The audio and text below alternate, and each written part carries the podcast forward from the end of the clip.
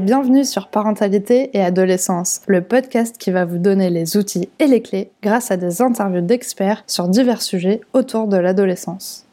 Parce que l'adolescence n'est pas obligée d'être synonyme de chaos, soyez joie, il y a des solutions. Aujourd'hui, nous allons aborder le sujet de la première fois comment l'appréhender et en parler avec son adolescent. C'est Gwendoline de Lausanne, conseillère conjugale et familiale, qui va vous donner quelques clés. C'est parti pour l'interview Bonjour Gwendoline Bonjour Sarah Alors pour commencer, est-ce que vous pourriez vous présenter s'il vous plaît? Alors, ben, je m'appelle Gwendoline de Lausanne, je suis conseillère conjugale et familiale et j'ai trois enfants euh, dont deux ados. Wouh Voilà. Au moins, c'est bon, vous savez de quoi vous Au parlez. je suis en plein dans le jeu. Ouais. Alors, en quoi consiste le métier de conseillère conjugale et familiale? Je trouve qu'on est très mal nommé. En gros, une conseillère conjugale, c'est la spécialiste de la relation. Donc tout ce qui concerne la relation, euh, que ce soit entre amis, euh, en couple, entre une mère et une fille, un père et son fils et vice versa. Voilà, tout ce qui est problématique de relation, C'est la conseillère conjugale euh, qui s'en occupe, à la différence d'une psychologue qui elle va plutôt creuser dans l'individuel. D'accord. Voilà. Alors ensuite, la conseillère conjugale, elle a trois euh, cordes à son arc. Euh, la première, c'est les interventions scolaires. Donc, elle va euh, faire des interventions en milieu scolaire, dans les collèges, en sixième, cinquième, quatrième, troisième, parfois seconde et première, en éducation relationnelle, affective et sexuelle. D'accord. Voilà, adapté évidemment en fonction de chaque niveau. Oui, bien sûr. Et puis euh, la deuxième corde à son arc, donc c'est le conseil conjugal et familial pur et dur, c'est-à-dire recevoir en cabinet ou en association des couples, des familles et tout ce qui est relationnel. D'accord. Et ensuite la troisième corde à son arc, ce sont les entretiens pré-IVG. Voilà. D'accord. Surtout auprès des mineurs parce que c'est quelque chose qui est proposé de manière générale dans les hôpitaux pour vraiment discerner ensemble les conséquences, le choix euh, pour euh, pour les mineurs et évidemment les majeurs euh, qui demandent. D'accord. Alors maintenant, ce que j'aimerais savoir, c'est pourquoi les personnes viennent vous voir, pour quelles problématiques en fait ils, ils viennent vous voir. Alors, vous avez déjà donné euh, des petites bribes d'informations sur le côté voilà relationnel. Est-ce qu'il y a vraiment euh, quelques exemples de problématiques pour lesquelles les personnes viennent vous voir?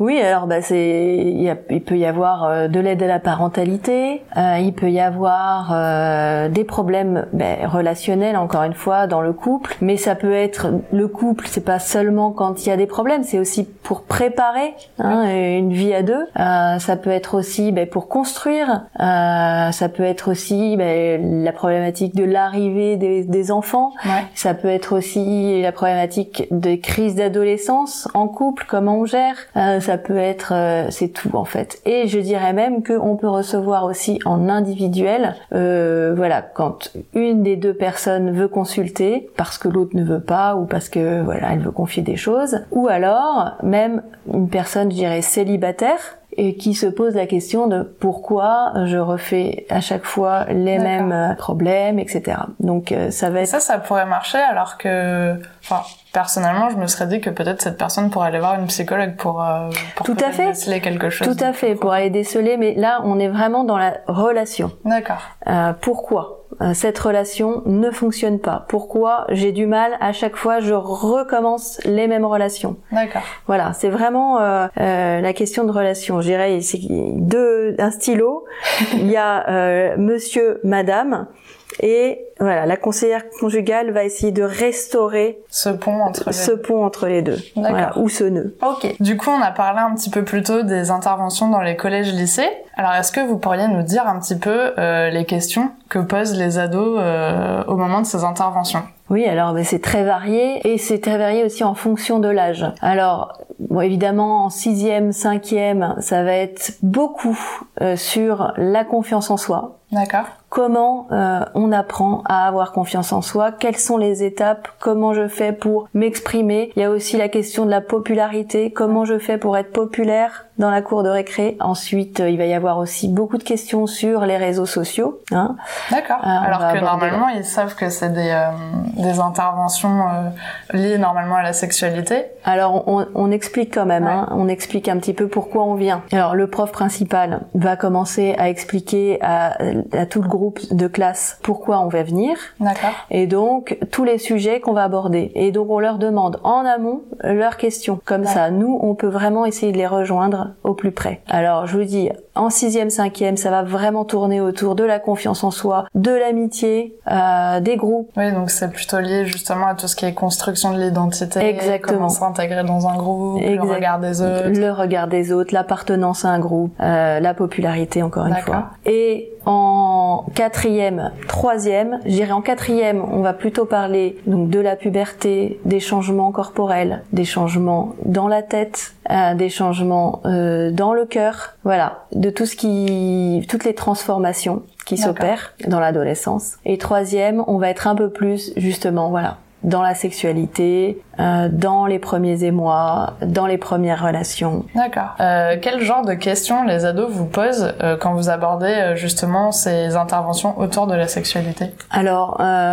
ils vont parler de leur changement corporel, leur transformation, mais aussi effectivement de la première relation, comment ça se passe, comment on sait qu'on peut le faire, ou à quel âge on peut le faire. Ok. Voilà. Et est-ce que ça fait mal D'accord. Voilà. C'est vraiment toutes ces interrogations-là. Après, il y a une disparité en fonction euh, des garçons et des filles. Ouais. Donc les filles vont être un peu plus dans le côté amoureux ou même des questions plus physiologiques et les garçons vont être vraiment dans le côté plus performance. Il va y avoir aussi des disparités dans, dans les groupes, c'est-à-dire qu'on va sentir euh, par exemple en quatrième euh, des, des jeunes qui sont pas du tout du tout prêts ni à aborder le sujet ni à, à, à passer à, l'acte, enfin Ouais. ça c'est évident. Et ensuite euh, il y en a d'autres qui on sent bien qu'ils sont très très très informés, déjà très mûrs sur le sujet et donc tout l'enjeu c'est de pouvoir s'adapter en fonction de chacun Ouais. sans choquer l'un, sans aller euh, voilà et en donnant le maximum d'informations à l'autre. D'accord. Donc on comprend bien que l'âge n'a plus d'importance dans le passage à l'acte, mais qu'il est important de donner un maximum d'informations à l'adolescent pour le protéger. Du coup, quelles sont les informations importantes à donner à son ado avant sa première relation sexuelle? Alors effectivement, pour répondre à ta première partie de question, Ouais. c'est vrai qu'il y a une hypersexualisation médiatique D'accord. aujourd'hui. Euh, donc ce qui fait que euh, l'entrée dans la dans la sexualité euh, précoce est banalisée. C'est-à-dire qu'on peut trouver aujourd'hui des jeunes de 12, 13, 14 ans qui sont déjà rentrés dans leur première sexualité D'accord. relations sexuelles. Donc, effectivement, les jeunes sont pressés euh, par la société pour entrer dans le monde des adultes. Ouais. Voilà. Et pour avoir une sexualité, donc, d'adultes. Mais on remarque que la majorité, en fait, n'ont pas euh, cette euh, maturité psychosexuelle pour faire face aux conséquences de leurs actes. Ouais.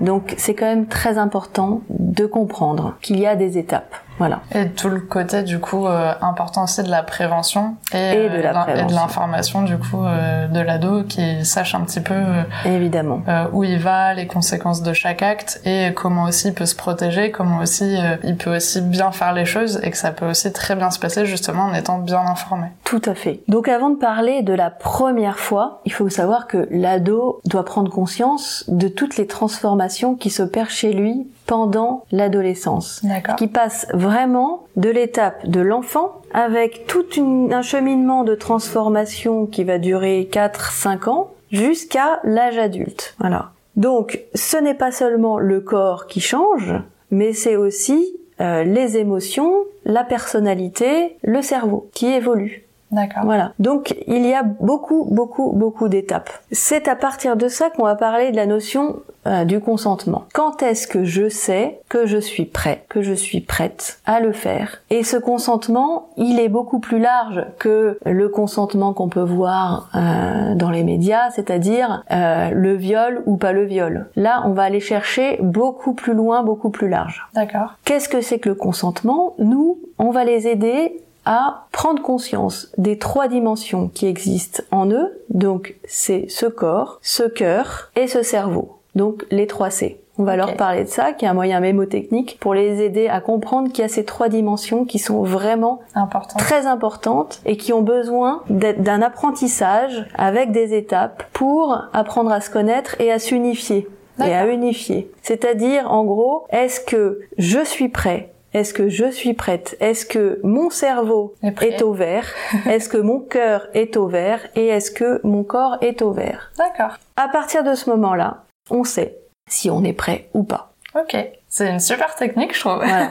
Le corps, c'est le corps, c'est les cinq sens, c'est aussi euh, ben, les pulsions, c'est le désir, c'est le toucher. C'est aussi être à l'aise avec son propre corps. Tout à fait, c'est le, le, connaître. Mm. Pour être à l'aise, il faut le connaître. Ensuite, le cœur, qu'est-ce que c'est? Est-ce qu'on est amoureux? Est-ce qu'on n'est pas amoureux? Exactement, les sentiments, ouais. mais aussi les émotions. On connaît les quatre émotions la colère, la peur, la tristesse et la joie. Mais qui dit émotion dit besoin. Donc on, leur explique un petit, un petit peu comment essayer de les repérer, toutes ces émotions, et euh, de les satisfaire avec les besoins nécessaires. Et ensuite, le cerveau. Qu'est-ce que c'est que le cerveau? Le cerveau, c'est la culture, l'éducation, les informations qu'on reçoit, hein? tout ce qu'on peut savoir. Donc, en l'occurrence là, c'est toutes les informations et tous les dangers qu'il peut y avoir autour de la sexualité. Et c'est nos valeurs, c'est la raison, c'est les rêves, c'est la pensée. Voilà. Et c'est ce qui nous permet, le cerveau, de prendre des décisions et de connaître les conséquences de nos actes. Donc tout ça, ça prend un temps énorme. Et puis surtout, ça leur permet justement peut-être de prendre le temps de prendre peut-être la bonne décision. Exactement. En toute connaissance de cause. En se disant, bah, ok, mon cerveau, il en pense quoi? Ok, mon cœur, il en pense quoi? Mon corps, comment je me sens? Et une fois déjà fait toute cette analyse, bah, du coup, au moins, ils peuvent vraiment se dire, ok, je le sens bien ou j'ai encore un peu de réserve, je préfère peut-être attendre parce que là, je sens que c'est pas ok sur tel ou tel point. Tout à fait. De toute façon, est-ce que notre corps ne se verrouille pas quand le cerveau et le cœur ne sont pas là? Lui-même se verrouille. C'est sûr. En tout cas, c'est une super technique. Merci. Ensuite, il y a le volet de euh, pourquoi je le fais? Est-ce que je le fais parce que j'ai peur qu'il me quitte? Est-ce que je le fais pour prouver à mes copains que j'ai de la performance Est-ce que je, je le fais parce que j'ai toutes mes copines qui l'ont déjà fait? Voilà, ça aussi il faut savoir écouter. Ouais. Parce que ça fait partie du consentement. Suis-je vraiment consentant, consentante? Oui, et puis du coup, est-ce que c'est vraiment ma décision ou c'est la pression sociale qui a fait que Exactement. Euh, j'ai eu envie de faire ça alors que j'étais pas prête. Mais effectivement, s'il y a ce côté-là, plus euh, si euh, l'ado prend le temps justement d'analyser ces trois C, il va forcément se rendre compte que euh, bah il y en a un des trois qui va pas être ok euh, avec ça, même s'il y a cette pression sociale derrière. Sauf si franchement la pression sociale peut être plus forte que. Bah oui. Et après, à qui est-ce que j'ai envie de faire plaisir? Mm. Qui est-ce qui va payer les conséquences de mes actes? Ça n'est que moi. Après, c'est vrai que l'adolescence c'est beaucoup des émotions, ça, ils vivent tout à 100 à l'heure. Oui. Donc, euh, donc euh, oui, ça peut être noyé dans les émotions et quand même euh, se jeter à corps perdu là sans forcément réfléchir aux conséquences. C'est vrai. Alors, c'est vrai que je rebondis parce qu'en général, ce qu'on voit, bon, et après, ça peut différer en fonction de la personne évidemment. Mais à l'adolescence, les filles on leur dessine quand on leur fait donc le, le cerveau, le cœur et le corps, on leur dessine à l'adolescence un cœur gros comme ça.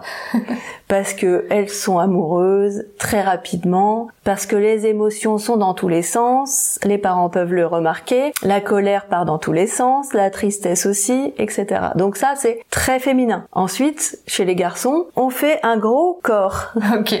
Parce que, eh bien, c'est toutes leurs pulsions qui n'arrivent pas à maîtriser, mm. les hormones, etc. Ils vont avoir d'ailleurs beaucoup recours à la masturbation, ce qui est tout à fait normal. Après, on leur explique que euh, la masturbation excessive est pas forcément euh, très bonne pour eux et pour leur sexualité future. Okay. Comme je disais, les garçons sont beaucoup dans la performance. Et ça, ça viendra, et on en reparlera peut-être tout à l'heure, ça vient beaucoup de ce qu'ils voient sur Internet et la pornographie qui est très présente. Donc, il y a une notion de performance beaucoup pour les garçons. Donc, la performance, c'est un plaisir physique mais là encore, qu'en est-il des, autres, des deux autres C mm. hein, On se pose toujours cette question-là. Mais euh, cette technique des 3 C, justement de l'analyse, d'attendre, de vraiment valider ces 3 C avant de passer à l'acte, est-ce que les filles et les garçons le font vraiment euh, comme ça pour les deux ou c'est plus les filles qui vont le faire ou plus les garçons Évidemment, il y a plein de paramètres qui vont faire que euh, on va pas penser aux 3 C sur le moment. Mais rien que de les informer là-dessus, ça leur permet quand même d'avoir cette petite lumière qui va clignoter au vert ou au rouge. D'accord. Donc, avant la première relation sexuelle, l'ado doit aussi se remplir d'informations et remplir son cerveau d'informations. Donc, qu'est-ce qu'il doit savoir? Il doit savoir au cours d'une première relation sexuelle quels sont les risques. Les risques, il y en a deux principaux, c'est les IST et la grossesse. Voilà. Et comment se protéger de l'un et de l'autre. Savoir que contre un IST, il n'y a que le préservatif. Et ensuite, on va parler de la grossesse et des moyens de contraception. D'accord. Maintenant, j'aimerais savoir, est-ce qu'il est nécessaire pour une maman d'emmener sa fille voir un gynécologue avant son premier rapport sexuel? Alors, évidemment, c'est très important. C'est quand même le corps de métier qui va la suivre toute sa vie a priori. Dès le plus jeune âge, c'est, je trouve que c'est une très bonne idée qu'elle puisse appréhender euh, ce médecin et en, parler avec lui et surtout euh, ou elle. Euh, mais surtout, c'est aussi un excellent relais pour informer l'ado sur toutes les maladies, euh, tous les risques, et puis voir si de toute façon on est en bonne santé.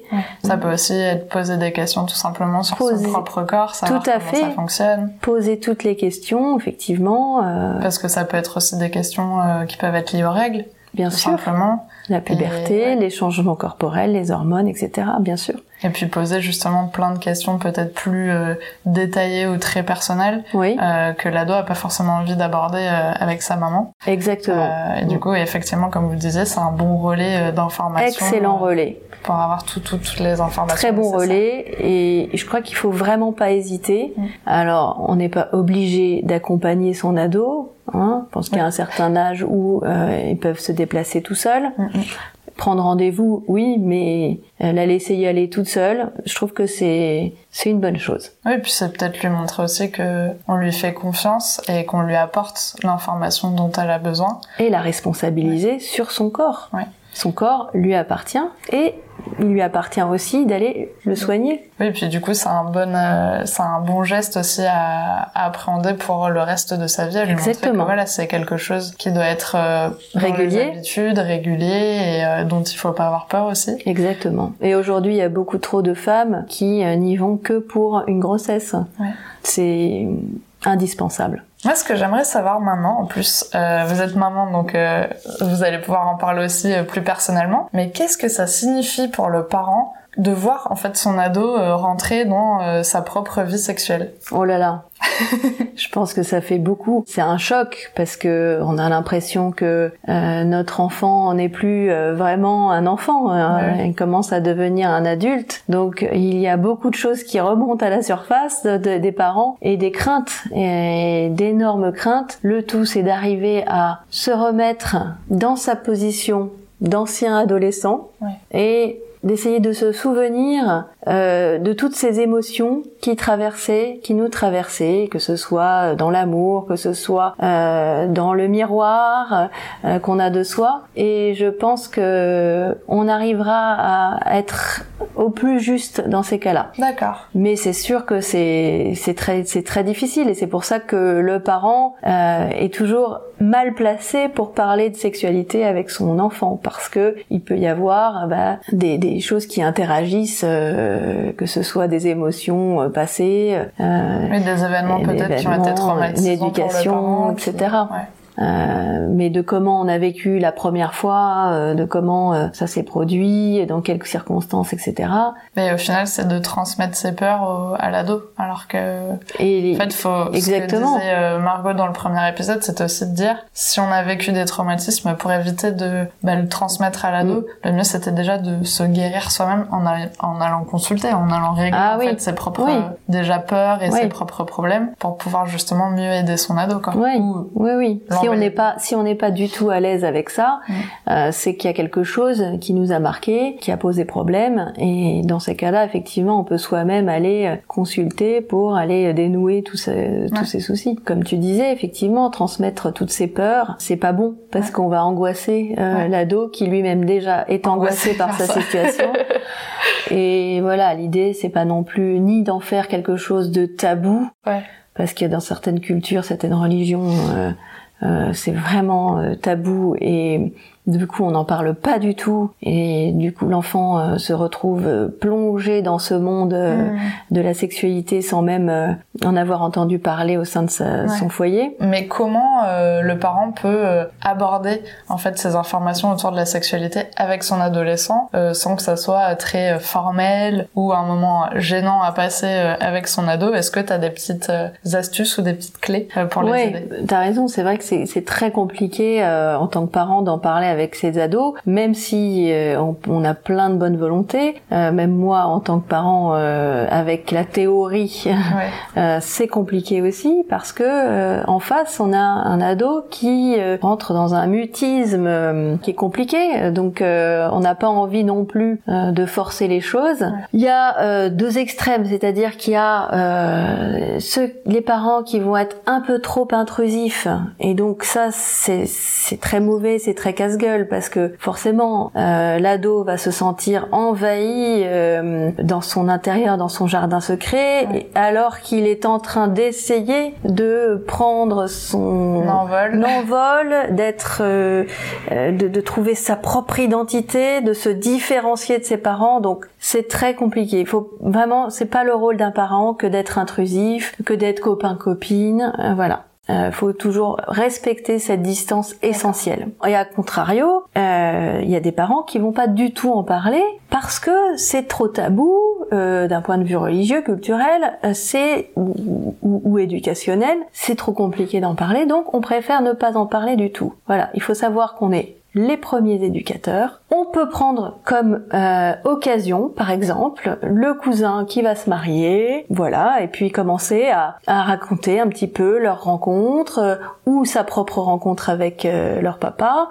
commencer à, dire voilà comment ça s'est passé, rentrer un petit peu pas dans les détails sexuels, on est bien d'accord, mais, plutôt commencer relationnel. plutôt relationnel et dire ou alors même ses premiers amours, on peut tout à fait en parler aussi, et, que que voilà que, que ça démystifie un petit peu euh, le truc, euh, leur expliquer que c'est tout à fait naturel d'avoir de tomber amoureux et euh, voilà qu'il y a des rapprochements qui se font. Donc on peut tout à fait en parler en prenant une occasion, un fait divers, un fait divers, un moment dans ou alors dans les informations effectivement, ou dans un film qu'on regarde ensemble. S'il y a une scène un petit peu, voilà, on peut tout à fait en reparler après. Toute occasion est bonne, sans être intrusif. On est bien d'accord sans forcément être obligé de parler de ses propres euh, expériences euh, intimes. Et bien sûr, on ne va pas rentrer dans sa propre vie, dans son propre, dans sa propre intimité. C'est extrêmement gênant pour eux. Euh, c'est pas le but. Et après, quand vraiment on se sent pas, on peut tout à fait aller en parler avec un professionnel, quelqu'un qui va être plutôt neutre. Le principal, c'est vraiment que l'ado ait l'information. Que l'ado ait l'information. C'est le, le plus important. Comment ça arrive, mais en tout cas, il faut qu'il ait surtout de la bonne information. De la bonne information, exactement. Super. Maintenant, je vais te poser une question qui, je pense, beaucoup de, enfin, qui vont toucher beaucoup de parents qui doivent vraiment vivre ça au quotidien. Ton adolescent te demande d'aller euh, dormir chez son ou sa copine. Qu'est-ce que tu fais? Qu'est-ce que tu réponds? Comment tu réagis? Euh, Voilà. Est-ce que tu as des conseils à donner aux parents qui seront face à cette situation? Alors, je dirais que ça, c'est une question assez personnelle dans le sens où ça dépend euh, de ses propres valeurs, de ce qui nous gêne ou pas. Voilà. Je dis vraiment ça dépend de des parents. Accepter, pas accepter, peu importe, je dirais. Euh, le tout c'est d'expliquer, d'exprimer euh, à son enfant euh, la raison de son choix, la raison de la gêne, exprimer pourquoi, ça va l'apaiser, lui lui dire je comprends que tu aies envie d'aller dormir chez ton copain ou chez ta copine. Si on refuse, lui dire voilà, je comprends parce que tu es amoureuse, etc. Maintenant, moi ça me gêne expliquer pourquoi. Pour l'instant, ça me gêne. Euh, je ne suis pas prête à cela. Ça peut être aussi le moment. Et ça peut être aussi le moment d'en parler avec son ado, de parler, d'aller un petit peu plus loin, lui dire eh, écoute, je suis ravie que tu m'en parles. Qu'est-ce que tu ressens pour pour lui? Est-ce que tu sais ce que c'est ou pour elle? Est-ce que euh, vous en êtes où dans votre relation? Ça fait combien de temps que vous êtes ensemble? Donc est-ce que voilà, tu sais ce que ça peut engendrer aussi que d'aller dormir chez lui, chez elle? Oui, parce que des fois, on peut pas aussi forcément se rendre compte. Enfin, elle peut avoir envie d'aller dormir chez son copain sans forcément penser à avoir une relation sexuelle. Tout à alors que lui, peut-être, lui peut être pris Il et s'attend à ça. Tout à fait. Donc ça peut être aussi un bon moment justement Un- de parler une de belle ça. occasion aussi d'en parler. Je trouve que c'est un beau cadeau si votre fille ou votre fils en parle. Je trouve que c'est un très très beau cadeau euh, qu'il vous fait pour commencer à aborder le sujet. Alors ce qui est important aussi, c'est vraiment de les inviter à réfléchir à ce que ça représente pour eux cet acte-là. Euh, Qu'est-ce que c'est pour moi que d'engager mon corps et de l'intérêt aussi qu'ils auraient d'attendre Ouais. et de se poser la- les bonnes questions, euh, de connaître bien la personne en face, lui faire confiance. Parce que la confiance c'est très important. Il n'y a pas plus belle relation euh, sexuelle que quand elle est partagée, euh, quand elle est, quand les sentiments sont partagés et quand il y a vraiment une union des deux corps, des deux cœurs et des deux cerveaux. Ok. Alors maintenant, c'est la petite question pour les auditeurs. Est-ce que vous avez une réflexion ou une question à leur poser sur la thématique du jour pour qu'ils puissent prendre du recul face à euh, cette première fois euh, de leurs adolescents? Alors moi j'invite vraiment en fait les parents à être très très vigilants sur les réseaux sociaux sur euh, le diktat médiatique, sur la pornographie. On est quand même dans une société de consommation très ultra-libérale et donc les jeunes sont confrontés bien trop tôt à euh, des images extrêmement violentes, à la pornographie. Et euh, si ça n'est pas discuté au sein du foyer, si ça n'est pas parlé avant euh, qu'ils tombent sur ces images, ça peut vraiment créer des très gros, des très très gros traumatismes. Euh, donc vraiment, on, on demande aux parents euh, d'être extrêmement vigilants sur ce sur ce thème-là. Aujourd'hui, nous, on a quand même pas mal de questions dans les écoles des ados qui tournent autour de la performance, du temps que ça dure que l'acte sexuel dure. Donc euh, il faut que ça dure euh, absolument euh, une heure, sinon c'est pas bien, sinon c'est pas assez. Donc on voit très bien quelle est l'influence en fait et d'où ça vient? Ça vient de, de la pornographie. Et bien bien expliquer aux ados qu'en fait c'est un montage la pornographie. Donc ça on leur dit hein, dans les écoles euh, qu'il y a des acteurs, que ces acteurs peuvent être amenés à être euh, donc euh, drogués pour avoir un pénis en érection pendant des heures, les actrices, parce qu'on a aussi ces questions-là dans les ados, les filles qui nous demandent quand, à quel âge il faut être rasé intégralement. Donc euh, rasé intégralement, euh, ça n'est que dans les films porno. Et euh, il faut, on leur explique à nouveau à quoi servent les poils, hein, que les poils servent à, à une barrière euh, contre les microbes, Ouais. donc et contre les bactéries, contre les, les infections. Donc il faut vraiment en fait déconstruire tout ça à chaque fois parce que ce sont les premières images, c'est le premier contact qu'ils ont avec la sexualité Puis surtout, des fois, c'est aussi le- la seule source d'information. et c'est la seule source d'information parfois qu'ils ont. Donc vraiment, j'invite les parents à en parler le plus tôt possible. Voilà, tout ça est à déconstruire. Tout ça est à déconstruire. On a un travail monstrueux, euh, nous, dans les écoles, justement, pour essayer de leur expliquer que tout ça, c'est de la science-fiction, Ouais. que ça n'est pas la réalité de la relation. Voilà, et que la relation, elle n'est pas que euh, dans le dans, Dans le la physique performance. et dans la performance, exactement. Il y a aussi cette notion euh, qu'on a beaucoup de questions aussi sur les préliminaires. Alors, les ados sont persuadés que, euh, par exemple, euh, la fellation est un préliminaire. Non, la fellation n'est pas un préliminaire. La fellation euh, est, est- est déjà un acte sexuel de pénétration et euh, donc c'est pour ça qu'il n'est pas rare de voir dans des écoles euh, des tournantes de fellation en quatrième, en troisième. Je demande vraiment aux parents d'être extrêmement vigilants là-dessus et de les expliquer, de, les, de leur expliquer, de, leur, de les informer sur euh, ces informations qu'ils reçoivent et toutes ces images qu'ils reçoivent euh, sur Internet. Oui, du coup, l'information, euh, du moins la bonne information qui vient des parents est quand même euh, importante. Et même si c'est euh, des fois un peu compliqué d'en parler, il faut quand même le faire pour bah, protéger Il aussi, faut le euh, faire tout en leur expliquant qu'est-ce que c'est qu'un préliminaire aussi, par exemple. Ouais. Un préliminaire, c'est aussi une main sur la joue, c'est aussi euh, une main sur l'épaule, c'est aussi un regard. Ouais. Euh, voilà, ça, tout ça, ça, ça, ça amène à faire monter ce désir. C'est ça le préliminaire. Après, ça peut effectivement, ça peut être délicat pour des parents de d'avoir euh, ce genre d'échange avec son ado. Tout à Mais fait. effectivement, ça peut être bien d'aller voir un professionnel Bien euh, sûr. pour avoir plus d'informations, au moins pour être sûr que son ado a la bonne information. Bien sûr, mais c'est vraiment pour que les parents aient ça en tête. Ouais. hein, que c'est ça qu'ils ont en premier, comme image et comme information. Ok, merci beaucoup. Et pour finir, où pouvons-nous vous retrouver sur les réseaux sociaux Alors, euh, à partir de septembre, dans mon cabinet Place Gambetta à Bordeaux, donc Super. 32 Place Gambetta. C'est un centre euh, qui regroupe plusieurs euh, corps de métier euh, dans le soin, qui s'appelle le Centre Émergence. D'accord. Voilà, on peut retrouver euh, sur Internet le site Ok, et mes coordonnées. Super. Donc et en parallèle, euh, donc je travaille pour l'association Couples et Familles de Gironde pour toutes les interventions scolaires euh, dans le privé et dans le public. Ok. Voilà. Du coup, ils ont des événements où ils ont une cellule peut-être où les personnes peuvent directement venir ou c'est vraiment que des événements où vous faites des interventions? C'est des interventions auprès des institutions, des écoles, des établissements et on va être présente sur certains événements euh, à Bordeaux, notamment Team Teens Up Oui. le 13 novembre. Ok, super. en tout cas, merci beaucoup euh, pour cette super interview. Merci Sarah. Merci d'avoir répondu à toutes mes questions et d'avoir accepté mon invitation. Merci d'avoir écouté le podcast jusqu'au bout. J'espère qu'il vous a plu. N'hésitez pas à le noter avec 5 étoiles et le partager. On se retrouve la semaine prochaine pour un nouvel épisode. À bientôt!